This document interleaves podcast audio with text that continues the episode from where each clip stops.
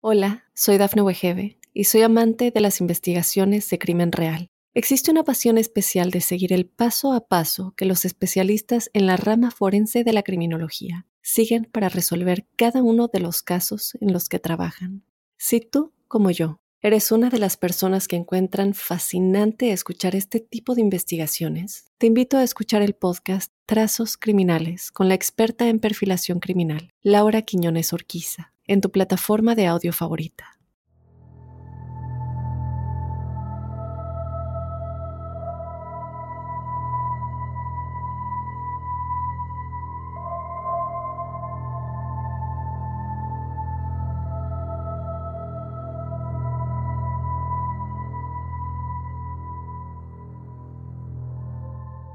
Hola crípticos, bienvenidos a otro episodio de Testimoniales Crípticos. Mi nombre es Dafne Wegebe yo te doy la bienvenida a ti que estás regresando a testimoniales y si eres nuevo, bueno, pues este es el episodio que tenemos todos los jueves en donde contamos las historias paranormales y sobrenaturales de toda la audiencia, de todos los crípticos. Si tú quieres ser parte de esta familia, te invito a que te suscribas y nos sigas desde cualquier plataforma de audio en la que nos estés escuchando. Y de igual manera, si quieres mandar tu historia para ser parte de este episodio, lo puedes hacer escribiéndonosla a códicecríptico.gmail.com y de igual manera la puedes mandar por medio de audio si lo quieres contar de tu propia voz. Solamente te pedimos que el audio no sea más de 8 minutos, que no se pase de 8 minutos y de igual manera que lo hagas en un lugar en donde no haya ruido para que podamos escuchar bien tu historia. Y bueno, sin más, comencemos ya con el episodio de esta semana de testimoniales Dafne, esta es mi primera vez escribiéndote. Mi nombre es Malu y este es mi testimonio. Soy de la Ciudad de México, en específico del Estado de México. Yo estaba embarazada de mi primera hija y en ese tiempo yo le ayudaba a mi hermano y a su esposa a cuidar a mi sobrina. Ella tenía 10 meses y la iba a cuidar a su casa porque mi hermano y su esposa se iban a las 4 de la mañana a atender su negocio. Entonces, para no levantarme temprano, me iba a quedar a dormir en su casa. Cabe mencionar que al lado de su casa habían unos departamentos y arriba de su casa otro de mis hermanos vivía con su esposa. Una noche mi papá nos invitó a mi mamá y a mí al cine. La función terminó ya un poco tarde y me pasaron a dejar, pero recuerdo bien que ya era tarde y era como un martes o miércoles. Cuando llegamos, estaba la calle completamente sola, no había carros estacionados afuera excepto por los de de costumbre. Me metí a la casa y mi sobrina estaba despierta, llorando, parada en su cuna. Entré al cuarto y la saqué de la cuna. Me la llevé al cuarto en donde yo dormía. Recuerdo como si estuviera viviendo el momento. Estaba intentando tranquilizarla y la estaba arrullando para dormirla, pero me estaba costando trabajo que se tranquilizara y se durmiera. De repente, comencé a escuchar que del lado de los departamentos se oía mucho alboroto de fiesta, porque había mucha música y el murmullo de mucha gente. Escuchaba cómo abrían una puerta y de repente dejaban caer trastes en un tipo como lavadero y después cerraban puertas. Yo en ese momento no le di mucha importancia ya que nunca antes había escuchado nada. Después, entre ese ruido, se empezó a escuchar que alguien en la casa de arriba caminaba con tacones y arrastraban muebles. Y me acuerdo haber pensado, la loca de mi cuñada está haciendo limpieza ahora y en tacones. A pesar de todo esto que estaba sucediendo, logré dormir a mi sobrina, y después de un largo rato, yo también me quedé dormida. A la mañana siguiente, como siempre, preparé a la niña y nos fuimos para mi casa. Cuando mi hermano llega por la niña, le platico lo que había escuchado, y que por tal motivo no había podido dormir bien. ¿Y cuál fue mi sorpresa? Que mi hermano me dijo que no pude haber oído eso, porque en el departamento, exactamente al lado, no vive nadie, así que era imposible haber escuchado el ruido de la fiesta, y que no me espantara, pero que así se oían cosas, solo que a mí nadie me había dicho antes. Y entonces fue cuando caí en cuenta, que cuando llegué no había gente en la calle, ni carros estacionados, ni ruido de ninguna fiesta. A partir de ese día, no me quedé más en esa casa. Después de lo que yo pasé, sí escuché que algunos de mis familiares pasaron por lo mismo y contaban sus anécdotas, pero no quise ponerle mucha atención, ya que a mí sí me dio mucho miedo. Y ese es mi testimonio, ojalá me puedas leer y aprovecho para felicitarte por tu trabajo, ya que te sigo desde el anterior podcast, saludos. Gracias, Malu, te mando un abrazo muy grande hasta mi bello estado de México, gracias por escribirnos y gracias por seguirme. Y bueno, la tranquilidad, entre comillas, ¿cierto? De que por lo menos no eres la única a quien esto le había pasado. Y estas historias siempre de cuando se escuchan ruidos en departamentos, se escuchan ruidos, por ejemplo, en hoteles, en cuartos que no están ocupados, siempre llaman muchísimo la atención, sobre todo porque no son ruidos que te hagan pensar que algo malo está sucediendo ahí o que, bueno, cuando digo algo malo es como que hay algún espíritu, no se escuchan como gritos o llantos, eh, digamos, por ejemplo, como el de la llorona o cosas así, se escuchan ruidos de gente normal y tu historia me recordó mucho a un caso en el cual un chico se estaba quedando en un cuarto de hotel y él se quejaba mucho porque había mucho ruido en el, en el cuarto de al lado y el que se estaba quedando en el cuarto de al lado de este hotel no le abría la puerta. Entonces él se fue a quejar a recepción y le dijeron que no podía ser porque nadie se estaba quedando en el cuarto de hotel que estaba junto al suyo y lo digo de nueva cuenta, cosas que son ruidos normales de gente que está viviendo su vida únicamente de una manera un poco escandalosa y que lo único que te, hace pensar es qué fastidio, ¿no? ¿Cómo es que están haciendo tanto ruido a esta hora? Y sí te hace preguntarte por qué es que estarán haciendo ese ruido, sobre todo cuando ya no están aquí. En fin, bueno, te mando un abrazo muy grande de nueva cuenta, mi querida Malu. Vámonos con otro testimonial Hola Daphne, mi nombre es Valerio. En mi vida me han pasado pocas cosas que no he podido explicar, seguramente no más de dos. Esta es la más reciente de ellas. Por mi trabajo tengo que llegar a diferentes hoteles. Hablando de hoteles, los mismos cada semana y por lo general, cada hotel me reserva el mismo cuarto. Ese día estaba bastante cansado así que me entretuve lo menos posible en completar las cuentas del día para acostarme temprano. Y así fue. Serían como las 10 de la noche cuando yo ya estaba arriba de la cama.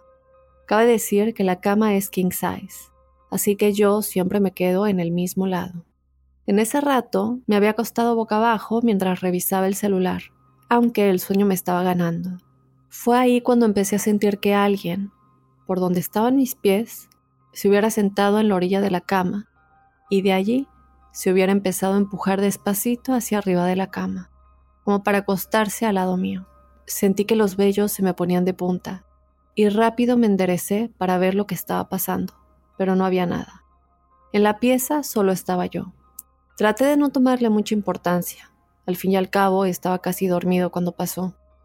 Puse algo de fondo en el celular para que hubiera ruido que me distrajera y después de un rato poder quedarme dormido. Tengo esa mala costumbre. La noche siguió y yo pude dormir. Afuera había mucho viento y a pesar de eso, hacía bastante calor. Antes de acostarme, había dejado un poco abierta una de las ventanas para que pudiera refrescarse adentro. Di una despertada unos cuantos minutos antes de las cinco de la mañana. Ahora estaba acostado de lado y mi espalda daba a la orilla de la cama. El viento seguía la persiana se movía lentamente adelante y atrás.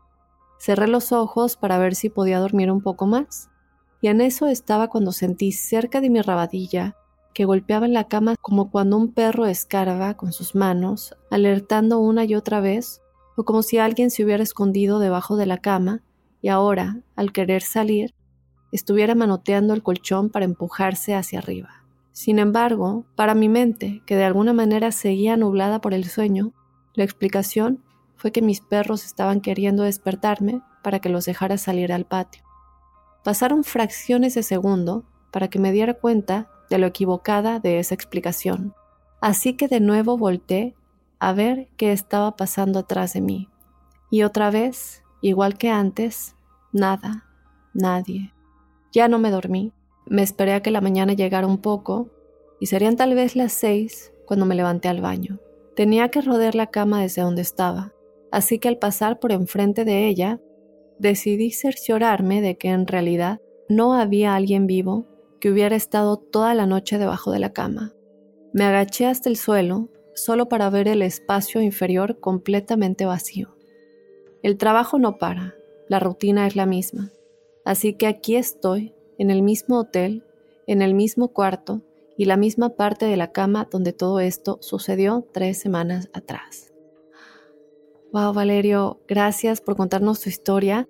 Y esto es lo que a mí me da como cosa cada vez que llego a un hotel, sobre todo hoteles que son muy antiguos, es porque cuánta gente, crípticos, se queda en el mismo cuarto desde décadas atrás, cuántas cosas, cuántas vibraciones eh, están ahí, se han quedado ahí por todo lo que ha sucedido en cada uno de esos cuartos, porque lo único que sucede la mayoría de las veces en ese cuarto es que se limpian físicamente. Te cambian las sábanas, te cambian las almohadas, las fundas y lo dejan muy bonito. Se limpia todo eso. Pero ¿qué pasa con las limpias energéticas? Que creo que es algo que también se debería llevar a cabo cada determinado tiempo en los hoteles, porque es cierto que no nos podemos ni imaginar cada una de las cosas que han sucedido en el cuarto en el que nos estamos quedando. Entonces, Valerio, yo sí me pregunto por qué estaba sintiendo todas esas cosas. Si te llegas a enterar, si algo sucedió ahí, por favor, déjanoslo saber y te mando un abrazo muy grande. No nos dejas desde donde nos escuchas, pero hasta donde estés te hago llegar un abrazo críptico muy grande. Vámonos con otro testimonial. Hola Dafne, mi nombre es Julio y te autorizo usar mi nombre y contar mi historia. Esto sucedió cuando vivía en Pensilvania con mi familia.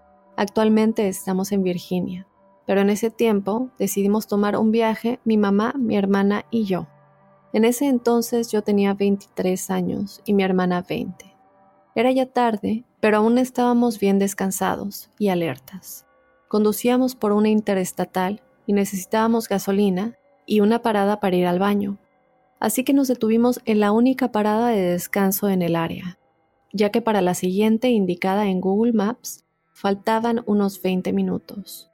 Nos encontramos de casualidad con esta y paramos había una camioneta llena de adolescentes que parecían estar como en excursión, aunque era de noche.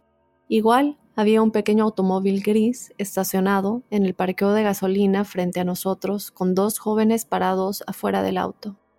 Cuando llegamos allí, todo se sentía raro.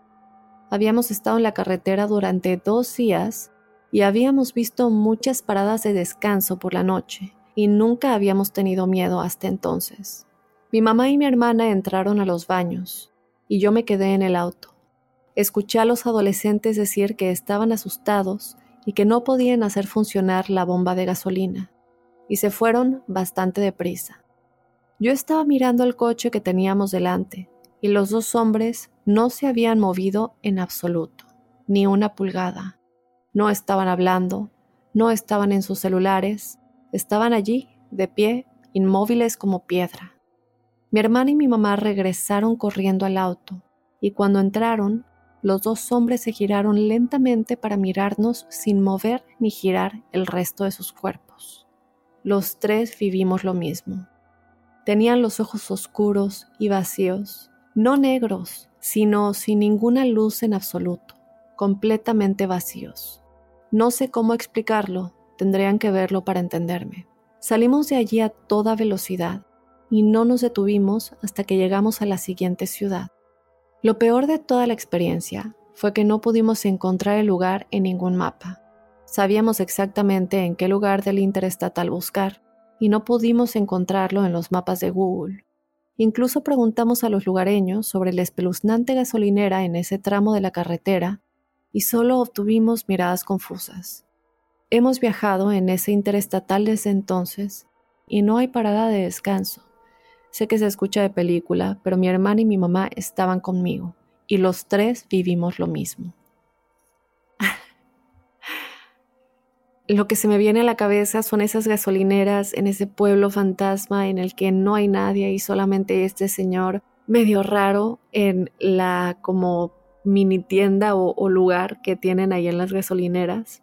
Estimado Julio, ni preguntarte el área porque como dices, no, que no aparece ningún mapa, pero ¿será que entonces entraron a otra dimensión en donde esta gasolinera existía? Bien dice la física cuántica que muchas dimensiones existen y que en cada dimensión se pueden vivir diferentes experiencias o presenciar diferentes cosas. Por lo menos no estaba solo, estaban los tres juntos, los tres fueron testigos de esto y también de alguna manera los tres se protegieron. La pregunta es, ¿quiénes eran estos hombres? Yo no creo que sean, porque ya escuchamos mucho de los niños de los ojos negros, de Black Eyed Children, pero tú me dices que no estaban negros, simplemente era como un vacío muy profundo. Me voy a poner a buscar historias a ver si de pura casualidad encuentro un poquito acerca de hombres que tengan mirada vacía, que no se muevan, no sé, Así fue como se comenzaron a conectar las historias, ¿verdad? De diferentes personas que vivían lo mismo con estos niños de los ojos negros, con distintos avistamientos del Sasquatch y bueno, con muchas otras figuras que poco a poco varias personas comenzaron a decir, a ver, espérate, yo también vi a esa figura o a esa entidad con esas ciertas características. Entonces, a lo mejor hay más. Y si tú críptico que estás escuchando ¿En algún momento llegaste a ver a dos hombres con este tipo de características? Déjanoslo saber a mí, a Julio y a los demás crípticos para ver si alguien más se ha encontrado con, con esto. Y también, bueno, que estaban exactamente en esta gasolinera que, o bueno, para de descanso que al parecer no existe. Julio, gracias por tu historia. Yo te mando un abrazo muy, muy grande hasta Pensilvania. No, bueno, eh, vivías en Pensilvania, perdón, hasta Virginia y gracias por ser críptico. Y bueno, de esta manera vamos a finalizar el episodio de testimoniales crípticos de esta semana. Yo te recuerdo que tenemos una cita el próximo jueves, desde luego espero tus historias. Mándanos tu historia paranormal o sobrenatural a códicecríptico.gmail.com de igual manera nos puedes mandar un audio si lo quieres contar de tu propia voz, solamente que no se pase de 8 minutos y de igual manera grábalo en un lugar en el que no haya ruido para que podamos escucharte bien. Te espero entonces ese jueves con más testimoniales crípticos y desde luego el próximo lunes con otro códice críptico.